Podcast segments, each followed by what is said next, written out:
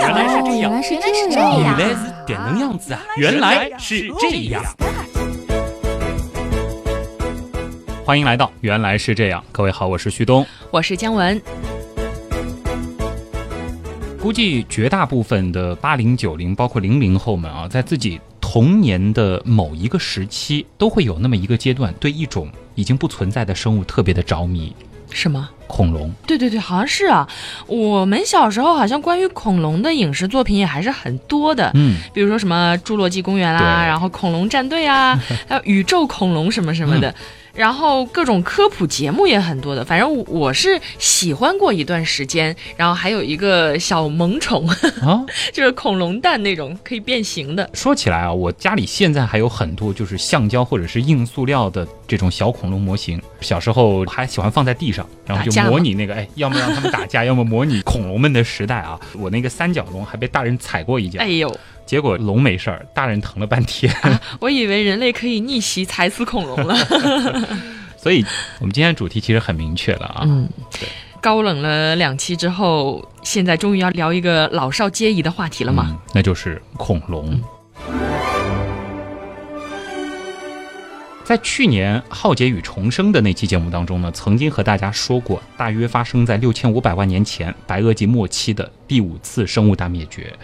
虽然说它并不是地球史上最严重的一场，但是对于我们而言，它又是非常震撼的。它终结了一个伟大的时代，消灭了一个在我们看来不可一世的种族——恐龙。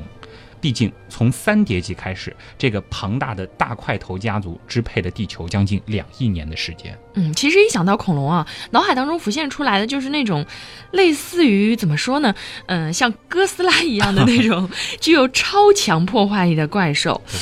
但是我们是原样嘛，对吧？嗯那么从生物的角度来看，恐龙到底是一种什么样的动物呢？旭东老师，啊、先来说说就是恐龙的分类啊。恐龙一词呢，在西方其实指的是恐蜥啊，恐怖的蜥蜴，其实大致就是这个意思。日本的古生物学家呢是把它翻译成了恐龙，嗯我们中国人呢是沿用了这个词啊，但是的确很形象。对，其实呢，恐龙是指生活在中生代，这个中生代呢就包括了三叠纪、侏罗纪和白垩纪的陆栖爬行动物。它们在生物学上的分类呢是属于脊椎动物亚门蜥形纲双孔亚目，主要呢是指两个大目，就是鸟臀目和蜥臀目。嗯，鸟臀和蜥臀，我理解是一种屁股像鸟，一种屁股像蜥蜴吗？哎，基本就是这个意思啊，好简单那其实我们要讨论的恐龙呢，如果说要这个明确一点，基本上就是在这两个目下面的古生物。啊，鸟臀目和蜥臀目。那么其实顾名思义啊，主要就是它们的这个盆腔骨骼结构的不同。一种呢是类似于鸟，一种呢是类似于蜥蜴。这当然指的是它们的屁股啊。嗯，这里要注意啊，因为很多朋友都知道，就是鸟和恐龙的关系非常非常的近啊。嗯很多人都觉得鸟是现存下来的恐龙的一只，但是鸟类呢，它并非是鸟臀目恐龙的后代。鸟臀目最典型的恐龙，比如说是三角龙，你应该有一个概念了吧？其实这是反的，鸟是来源于蜥臀目恐龙的后代的。哦，它们长得不像蜥蜴啊。脑补一下，还是有那么一点意思的吧。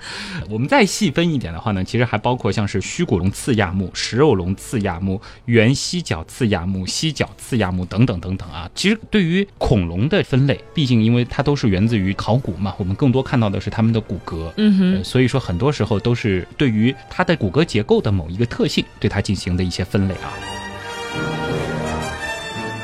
迄今为止呢，全世界发掘出来的恐龙化石大约是有五十七颗、三百六十余属、八百二十余种。相信啊，随着时间的推移，这些数字还会不断的扩大下去。我去，八百多种，感觉恐龙好像会成为原来是这样一个取之不尽的大坑，有没有？就每一种做一期，然后就够十六年的节目了。我们今天先做三角龙嘛？啊，你今天这个透露出了我的一个很大的这个阴谋啊！啊，真的吗？以后十六年都要做恐龙了吗？开个玩笑啊，毕竟我们的节目不叫“恐龙原来是这样”，或者可以专开一个系列。今天的节目呢，我们的确是要围绕其中的一种恐龙。你刚刚说到了三角龙，那我们今天并不想围绕三角龙，而是要围绕一个和三角龙生活在同一时代的非常非常具有代表性的。你前面其实提到过，就是类似于哥斯拉的那种超级怪兽，谁？名字最霸气的霸王龙。没错，嗯，哎，有个后话要说一下，就是哥斯拉的块头其实要比霸王龙大很多很多倍。看过电影的朋友都知道，稍后我们说霸王龙的身体数据的时候，大家就会有直观的印象了。我们今天的线索就围绕霸王龙展开。你刚刚一说最霸气的名字，我马上就想到了。我觉得这个名字也不知道谁起的，这是我觉得是地球上出现的生物当中最最霸气侧漏的。那你既然叫霸王，它是不是就是当时最最厉害的恐龙？确实，霸王龙非常非常的凶猛。那它另外的一个中文名暴龙呢，同样也是体现出它的霸气啊。它呢是属于蜥臀目兽脚亚目。暴龙超科、暴龙科、暴龙亚科、暴龙属的生物，好复杂。但你发现了吗？从超科一直到鼠，其实都用暴龙来代表，那足以见得就是它的一种代表性的地位啊。它呢是地球上出现过的最庞大的陆生肉食性动物之一。这里要和大家说开去啊，前面也提到了侏罗纪公园，嗯，大家第一次认识霸王龙，很多时候都是在。这个电影当中，对，那我们知道这个侏罗纪公园它是假想的一个现代的一个重新被复原的一个恐龙的世界，但其实呢，霸王龙它生活的时代并不在侏罗纪。哦，而且电影当中的很多龙它其实是侏罗纪的恐龙，霸王龙跟他们其实在真实的历史长河当中并没有相遇过。啊，不认识啊。对，霸王龙其实它出现的年代或者说它最繁盛、最鼎盛的年代离我们是最近的。哦，它是生活在白垩纪的末期。当然，这个最近也要打个引号啊。距今呢，大约是六千八百五十万年到六千五百五十万年的白垩纪最末期。嗯，所以呢，霸王龙也是白垩纪第三纪灭绝事件前最后的飞鸟类恐龙种类之一。成年霸王龙的体长呢，可以达到十五米。嗯，十五米是什么概念？一般六层楼的楼房多高呀？六层楼，你算差不多三米多一层，三米多一层，三六十八，十八米，那大约是五层楼的高。哦，那真的很高哦。但这里要纠正一点啊，霸王龙其实它并没有那么高，它的这个长度呢是头到尾巴。那你说一条蛇很长，对对对对对，你不能说它有那么高，对它并没有用尾巴全部站起来。那么霸王龙的这个体态，其实看过电影的朋友就很熟悉了啊。对，它呢是。缩着小手，前倾的啊，这样的一个姿态。那么它的臀部的平均高度可以达到四米，哇，其实也挺高的啊。要坐下来挺累的。最高的这个臀高呢，可以达到五米左右。我们可以理解为霸王龙都是大长腿啊。嗯。那么它的头高呢，接近六米啊，其实也有两层楼了。也挺吓人的，嗯，不过好像是啊，跟哥斯拉那种你说动不动就几十层楼那种身高相比，是挺算矮的吧？对，如果说霸王龙要大战哥斯拉的话，其实就像一个小狗狗和人类的身高的这个。差距了，哥斯拉抬脚轻轻一踩。啊！哎，其实最早发现霸王龙这个骨架的时候呢，当时的科学家其实并没有按照霸王龙我们现在公认的它的步行的姿态来摆，嗯，所以当时呢就有点类似于哥斯拉的那种走法，尾巴拖在地上直挺挺的。啊，所以当时会觉得霸王龙的个子还会更高一些，但后面发现其实这并不科学啊，嗯，当然无论如何啊，其实有过博物馆经历的朋友应该体会过，就是当你。站在这种生物脚下的时候，你会深刻感受到那种无助啊！就是如果说它是鲜活的话，我看《侏罗纪公园》的时候有歪歪过。我想，如果是我站在霸王龙面前，我肯定就扑通往地上一坐，眼睛一闭，就这样吧，就逃都不想逃了，是吧？对。我们稍后其实也会和大家来讲一讲，如果说面对一只霸王龙，我们该如何机智的求生啊？嗯呃。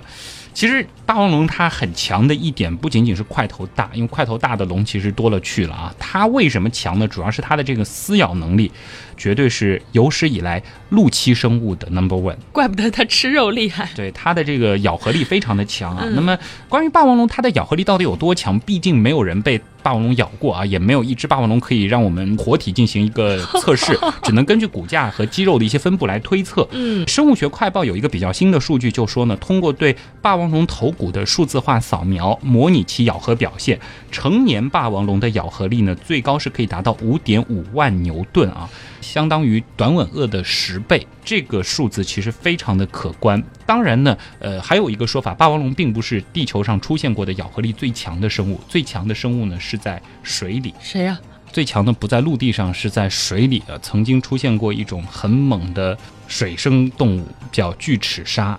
据说呢，它的咬合力可以达到霸王龙的三倍，被它来上一口肯定很酸爽啊！哟，想想都吓人。过其实说起来啊，我觉得霸王龙还是有萌点的，嗯，因为你看他们站起来那个小短手啊，就是本身身体那么大，然后短手一点点缩在前面。对霸王龙的这个只有两根手指头的小短手，真的是非常的萌啊！因为相对于霸王龙巨大的体型和后肢来说呢，它的这个前肢真的非常的细小。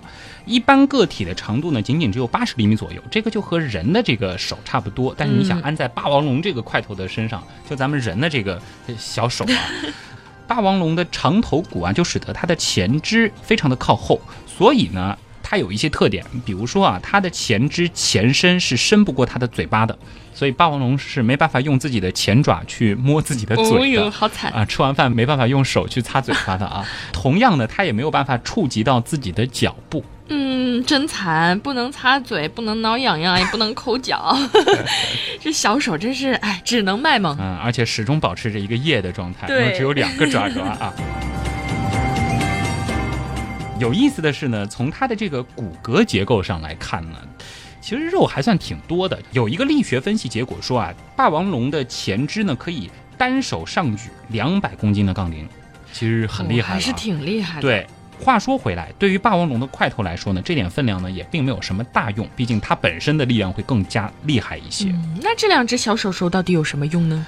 没有人确切的知道这对小手手到底能干嘛。那么有这样几个假说啊，一个呢就是说他们用来在交配的时候能够 hold 住对方啊，啊，真是的，要么呢就是万一倒地得起身嘛，对吧？嗯另外呢就是说打猎的时候，它可以用来夹住挣扎当中的猎物，方便最后一口咬死。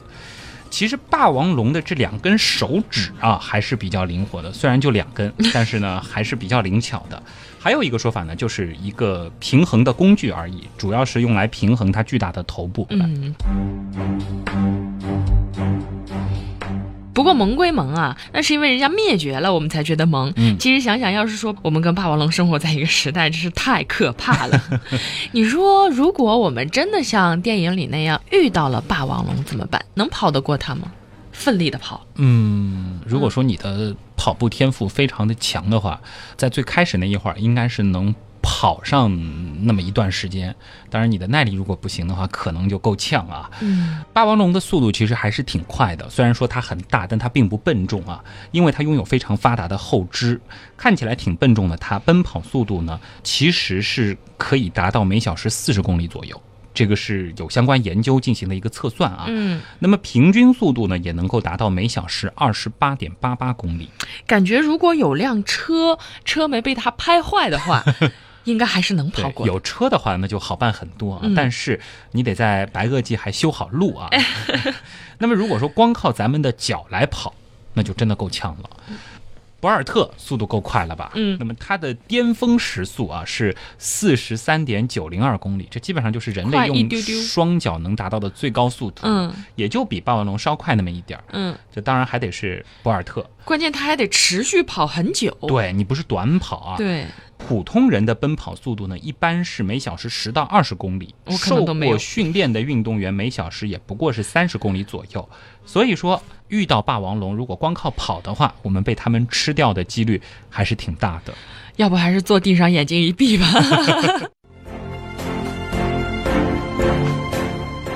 那到底该怎么逃呢？好消息啊，就是说我们现在还没有发现过霸王龙以如此快速度奔跑留下的足迹化石，就是其实它的这个脚印是能够证明它用什么方式运动的一个最有力的证据，现在还没有。可能呢是这些化石足迹的主人并没有奋力的去狂奔，但也有可能啊，也有一个说法，就是说它根本就不会奔跑。虽然说它长着这么大的个儿，有这么好的这个后肢，嗯，但是他可能根本就不爱跑，毕竟你想，就是一个身高三米多、四米、五米这样的大块头，然后体重也将近十吨这样的庞然大物，如果在跑的时候不小心绊了一跤，我去，要地震了。对他自己的影响也是非常致命的啊。嗯，你说 十吨个子高的人摔跤容易骨折，你何况像霸王龙这样的啊？对，另外呢，一般认为霸王龙的转向能力很差。那就是不太会转弯。对，一只霸王龙如果想要转过四十五度啊，就是你看我们其实转四十五度，那就是跨一步的嗯，对啊，非常简单的一个动作，它可能要花上一两秒钟的时间，那人类是几乎瞬间完成的。所以说，你真的看到迎面奔来的一座 一座大柔山啊，这对这个霸王龙啊，有一个办法就是可以跑之字形，尽量的啊跑之字形。我们首先一个转弯到他身后，哎对，然后就是走之字形这对样跑。对对对对，绕圈儿跑啊哎，那霸王龙这个，哎，怎么又往那儿了？然后跑 又花了一秒多钟的时间转了四十五度啊，还是有机会的。是，呃，如果说你真的要和这个霸王龙来一场面对面的碰撞，嗯那无非就是我们穿越过去，或者说霸王龙穿越过来，对吧？对，那么第一种情况是霸王龙穿越过来，在咱们街上撒欢，那我们怎么逃呢？这个就不用很担心了啊。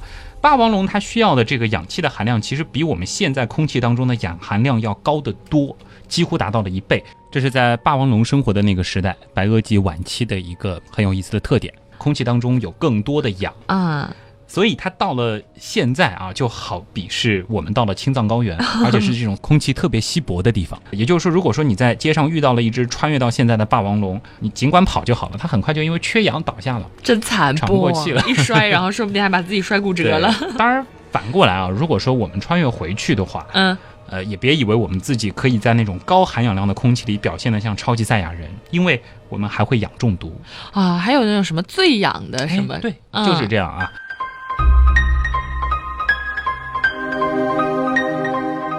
只是一个脑洞啊，顺便告诉大家，就是霸王龙的一个体态。嗯，那么话说回来啊，一个无可争议的事实就是说，在恐龙时代，其实我们哺乳动物的祖先就已经出现了。其实，在霸王龙的时代，我们灵长目的祖先嗯也已经开始出现了。是谁？有一个说法，就是类似于像这个小松鼠一样的一种这个猴的祖先，当然是哦最原始的猴的祖先。嗯那么基本上长得是像这个啮齿类的小动物啊。其实有一个特点，就是它们的体型都很小，那呃他们这能逃得过霸王龙的嘴吗？因为太小了呀。霸王龙一看不见根本看不上；二呢，就是我们可以钻个小洞什么的，啊，对吧？没错，它过不去。如果说你说是像牛马一样的，或者说是像我们这样的生活在霸王龙的时代，那很容易被它吃掉啊。嗯，其实还有一个特点，就是说我们的祖先其实是有一个夜行的特性，然后大部分的恐龙它不喜欢在晚上出没。啊，大家有时差。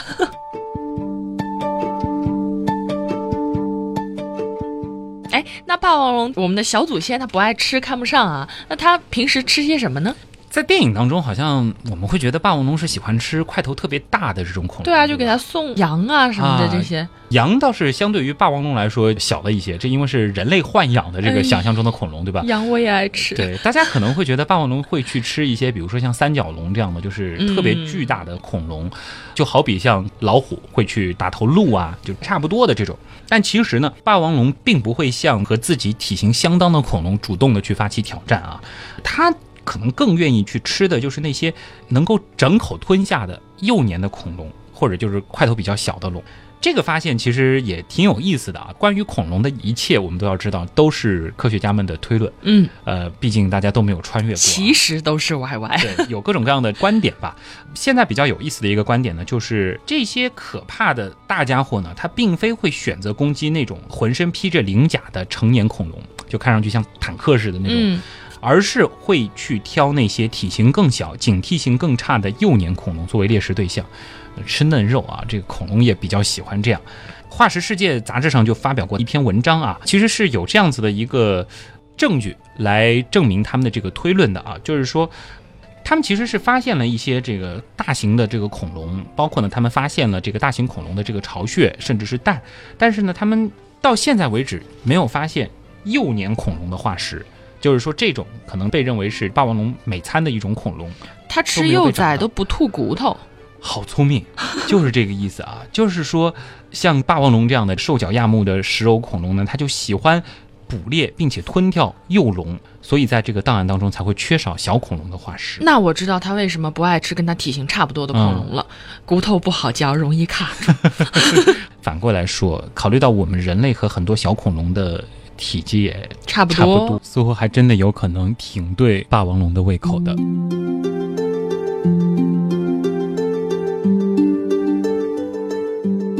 其实关于霸王龙到底吃什么，争议特别的多。还有一个说法呢，也挺有说服力的，就是说霸王龙可能更多的时候会去选择吃一些动物的尸体。哟，这么恶心啊！嗯，这其实也可以类比，比如说像狼啊，很、嗯很多它们都是有这种食腐的习性的嘛。嗯那当然，其实如果说我的这个消化功能足够的强大，这些腐肉吃下去以后，完全不会让我得什么病。不会拉肚子，那腐肉其实吃起来的确是简单高效嘛，对吧？说的跟你吃过似的。就是我们从霸王龙的这个呃思考的逻辑来说，呃，既不用这个担心这个在追动物的时候摔倒，嗯也不用担心被这个，你想三角龙如果说顶霸王龙一下的话，这个也是挺致命的啊，嗯也没有什么生命危险。而且呢，如果说那种大型的食草恐龙，呃，发现一具这样的尸体，够它吃很长时间了。嗯，对对对，这也是关于这个霸王龙食谱的一个争议啊。但是到目前为止呢，大家普遍的观点还是霸王龙它并不会主动的去攻击那些块头特别大的食草性的恐龙来当做食物。嗯。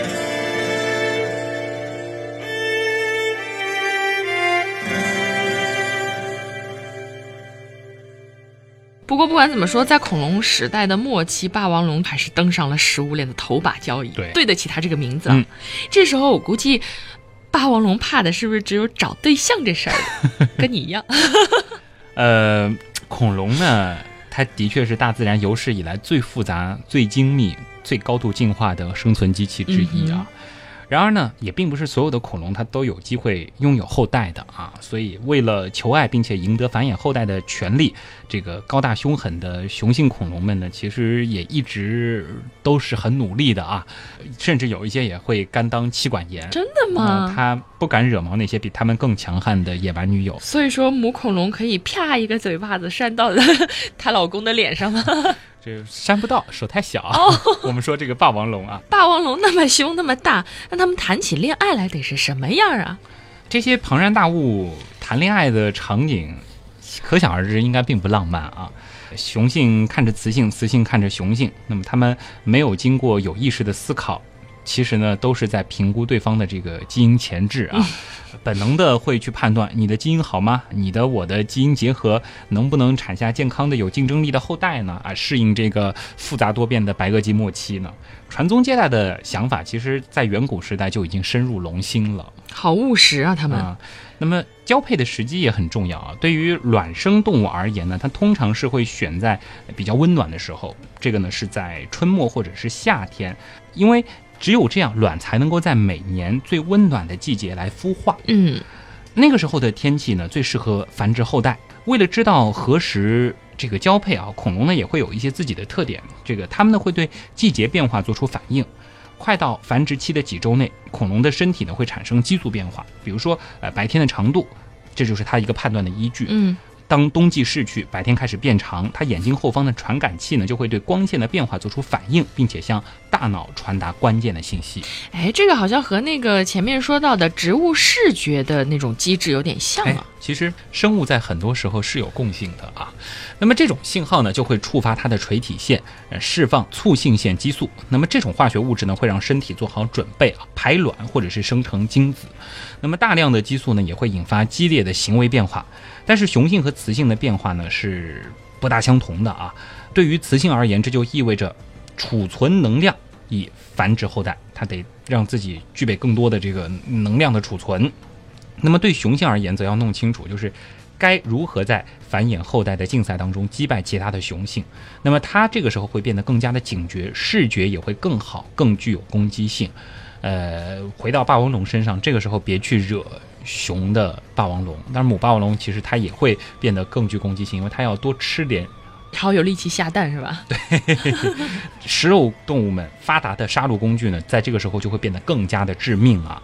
十五到十八岁的雄性呢，它就会开始去挑战经验更丰富的年长雄性了。斗争呢，可能就是因为争夺配偶而起，而且很快会变成生死决斗。那么雄性们呢，必须跨过这些门槛，才能够获得和雌性结合的权利。唉繁衍个后代真是不容易啊！啊，其实当年霸王龙是如此，如今男性们也不是拼命的。现在好多了，起码不用拼命啊，对吧？但也得买房买车嘛，对吧？你有经验。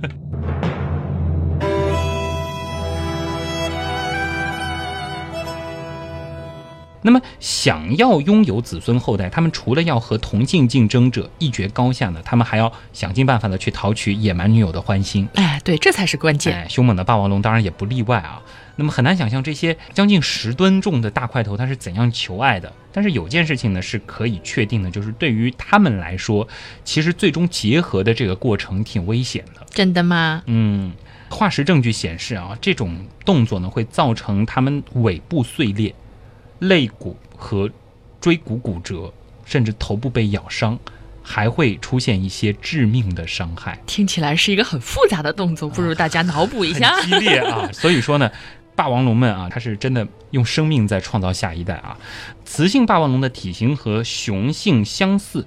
但是呢，往往会比雄性再大个百分之十到百分之三十啊，雌性还大。对，这就意味着真的是野蛮女友啊。这个雌性霸王龙呢，要比雄性更强。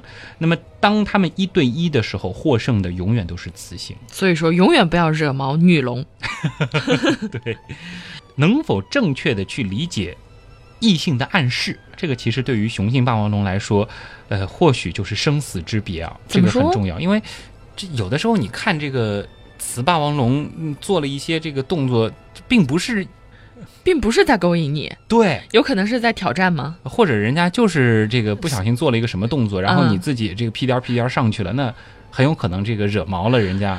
这就小命不保了！哎呀，真危险！对这个雄性呢，它必须确定雌性是否愿意接受。如果说它不愿意，拒绝的方式可能相当的激烈，足以致命啊。那么这种差异在大多数恐龙，不仅仅是霸王龙身上都存在，但是呢，在霸王龙身上就更加极端了。你想这个咬合力那么惊人，咬断你的小脖子，老娘咬死你啊！对，虽然没办法扇巴掌啊，那如果说这个雄霸王龙它惹火了娇妻啊，那人家甚至直接就拿你当午餐了啊，真惨。对，因此呢，即使雄性他已经走到了这一步，即将赢得大奖，这个最后的挑战也会使他功败垂成。哎，太激烈了！这个竞争真的是太激烈了。不过怎么说呢，好歹也算是轰轰烈烈、刻骨铭心吧。嗯，对吧？或者就是粉身碎骨、挖心掏肺的爱情，真爱啊！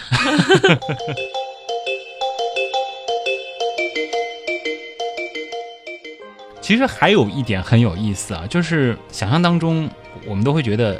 霸王龙应该是这个好妈妈，对不对？嗯，应该是。但是对于霸王龙来说，有的时候更多的是好爸爸，而不是好妈妈。这个也是有一些考古发现推测啊，就是雄性霸王龙可能是会去保护恐龙卵的角色，它呢会一直陪伴着恐龙卵孵化出小恐龙，并且慢慢长大。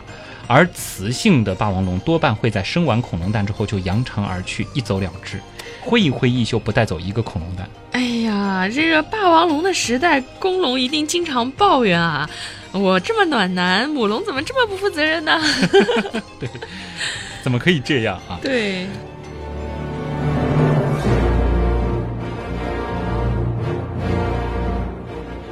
话说回来啊，就是我们前面讨论了这么长时间的霸王龙，你想象当中的霸王龙它是什么样子的呢？主要是外观。我想象的就跟电影里差不多，不过我有一个疑惑，因为我以前在网上看到过，说霸王龙其实是有羽毛的，是吗？对，大部分人想象中的这个霸王龙应该是灰不溜秋的，嗯，带点绿，带点绿，或者说它有点鳞片什么的，嗯？对，呃，或者是类似于这个大象、犀牛这样的这种颜色，哎，对对对对对，是吧？呃。但是呢，其实也有很多的说法，说霸王龙它其实是长羽毛的。那到底是什么情况呢？这个争论其实争论了很多很多时候了，也不是什么特别新鲜的观点啊。在二零零四年的时候呢，中国是发现了奇异地龙的化石，它的身体呢就覆盖着一层类似于羽毛的东西。那么由于地龙呢是早期暴龙超科的一种啊，所以呢其他的暴龙超科的近亲呢也就被推测应该是带有羽毛的。但是呢，我们要说了，地龙呢，它是最早期的一种这个暴龙超科的物种。而白垩纪末期的气候呢，会变得相当相当的温暖。嗯生活在白垩纪末期的霸王龙呢，它其实应该会通过不断的进化来适应这种新的环境，而且相继出现的霸王龙皮肤化石呢，呃很多时候大家发现也是没有羽毛的，所以现在看来呢，更多的观点是倾向于它们应该是没有，或者是只有很稀薄的，类似于我们汗毛这种状态的小羽毛。嗯，想一想，它要是那么大，全身都覆盖着羽毛，也挺吓人的，估计嗯挺热。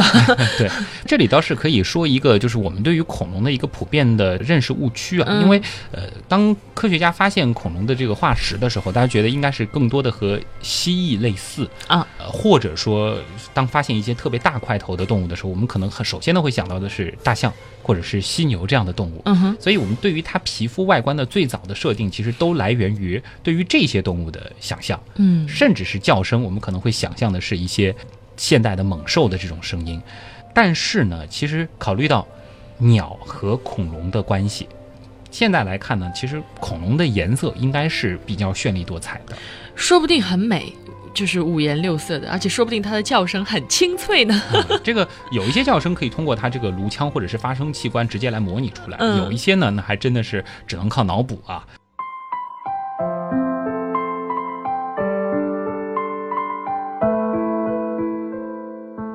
刚才说到了霸王龙，它为什么会说毛可能并不是很多啊？这里呢还有一个说法，就是说幼年个体的这个霸王龙啊，它的这个身体的某些部分应该是可能会覆盖着一些羽毛，有点类似于这个胎毛。嗯小时候的霸王龙可能是毛茸茸的，呃，比较的萌啊。但是长大之后呢，这种特点没有被保存下来。这个呢，其实可以类比是什么呢？就是说，你想，大部分的哺乳动物其实毛是很多的，对吧？对，但是块头特别大的，我们前面提到多次的大象、河马、嗯犀牛这种，它的毛又变得很少，很稀疏。对啊，这是为什么呢？呃这个呢有一个叫做霍尔丹法则，那就是说与身体体积相比，大型动物呢反而拥有较小比例的表面积，它们释放的热量温度会比较的高，而吸收的热量温度呢会比较的低，因此呢，成长之后的暴龙，因为它的这个体型也非常非常的大啊，嗯它就比较容易保持体内的热量。有一个理论就说了，大型动物的演化呢，通常是会出自于那些温暖的环境，否则没办法支持。而用来隔离热量的羽毛呢，反而会将过度的热量留在体内，它会把自己活活热死，造成体温过热。那么大型的这种暴龙科的恐龙，比如说霸王龙，可能就是在演化过程当中，它开始小一点的时候是毛比较多的，嗯，越来越大的时候，这毛就越来越少了，也就是为了适应温暖的白垩纪晚期的气候，原来是这样啊。就是这样。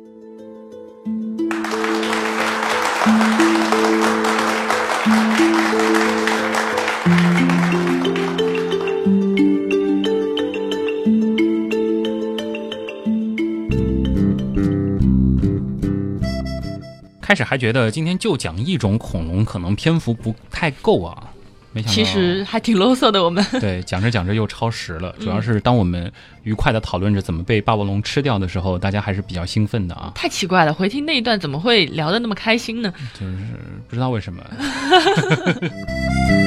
这篇文案呢，还是要感谢一下一位叫做兰陵王的听众啊，他在我们文案组的名字呢是 C K，嗯，这个呢也是一个多月前他写好的一篇文案啊，他还特地在这篇文案的最后加了一段话，也希望我念一念啊。他说：“我爱原样，支持旭东、紫菱、姜文，感谢原样把更多的知识带给大家。”他说文案有些粗糙，但我也足足忙了一个通宵呢。好了，可以直接下楼吃早饭了，拜拜。熬了一个通宵，啊，跟你差不多啊。还附上了他的帅照啊，这个真的吗对，有兴趣的朋友可以到文案组里面去认识一下他啊。哎，你应该才打出来贴在这最后。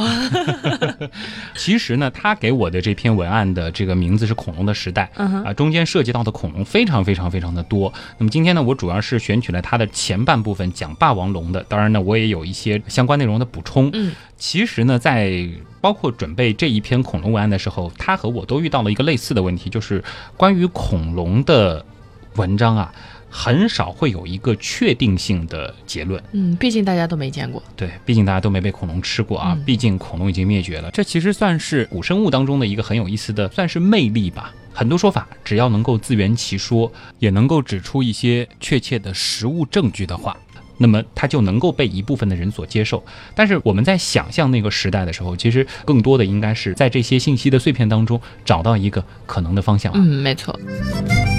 那么其实恐龙是一个很大的坑，对啊，要说十六年呢，也争取在接下来的十六年当中，呃，逐渐逐渐和大家再说几种恐龙。当然，霸王龙比较典型，接下来可能还会教大家，比如说哪种恐龙的肉会比较好吃一些。我去，如果说大家真的要穿越回恐龙时代的话，这个生存技能还是比较重要的啊，有机会再和大家聊。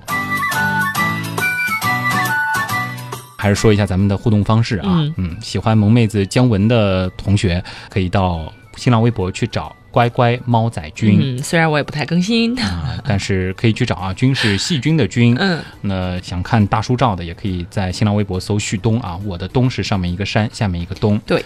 另外呢，这个旭东和姜文其实都会在我们的原样刀友会当中出现。虽然说姜文冒泡的次数是非常非常非常非常的少啊，但他的确是出现在群里。原样刀友会，嗯，那么在上周呢，原样刀友会是进入到了一个全新的时代，三群正式开放啊，三群都开了。对，第三个群的名字呢叫原样刀友会大脚哦，这个哪个角？犄角的角啊，这其实是一颗星，叫大角星，就是木夫座的阿尔法。呃，它呢是北天。排名第二亮的一颗星，也非常的迷人，在这个季节还能看见。在春天，很多人会把它当做成是一颗行星。我经常听到有朋友把它误认为是木星的，非常漂亮的一颗星。那么，原样刀友会大脚也欢迎大家的加入啊，在 QQ 群搜“原样刀友会”，其实就能够搜到。这是我们的三群，现在也已经有。两百多位小伙伴了，加油加油！很快又满了。对，这个大脚过两天也把你拉进来啊，你也可以这个完成一个冒泡的例行公事。呃，当然我们的呃微信订阅号“旭东刀科学”以及百度贴吧“旭东刀科学”同样欢迎大家的加入。公众号里有每周固定推送的背景音乐哦。对，而且还有跟节目相关的知识。这一周呢，应该会和大家再分享一些好玩的恐龙。当然呢，公众号还会和大家做一些猜题的游戏、闯关的游戏。关键是有奖品。嗯，那是奖品是不定期才会有的。那么今天的原来是这样，到这儿就和大家啰嗦的差不多了啊！没想到做着做着又超时了，啊。好不想这样啊，但是没办法。好了，下回吃恐龙肉的时候再见吧。嗯，我是旭东，我是姜文，代表本期节目的撰稿人兰陵王 C K，感谢各位的收听，咱们下周见。万物在世界活动，各有发展的天空，就是弱小与被动，也会各有各作用。但是某一些品种，看远半点都不懂。说到尾多么的蠢，却当作了进化论。高大威猛极强赶绝穷，知不知一起也断送。进土都进，进都进，食到进，像恐龙，绝种前何都进，进土都进，掘到进，睇都进，像恐龙，到底前何都进，尽力做第一，尽力做巨物，哪怕。名震浩震，斗志已经全失去平衡，再没有比重。这个呢，绝对是有史以来陆栖生物的 number one。哇，怪不得吃肉啊！你说什么？我说怪不得它吃肉厉害，因为你看他们站起来那个小短手啊，人那么不是人。白垩纪最末期，所以呢。霸王纪，霸王龙也是白垩纪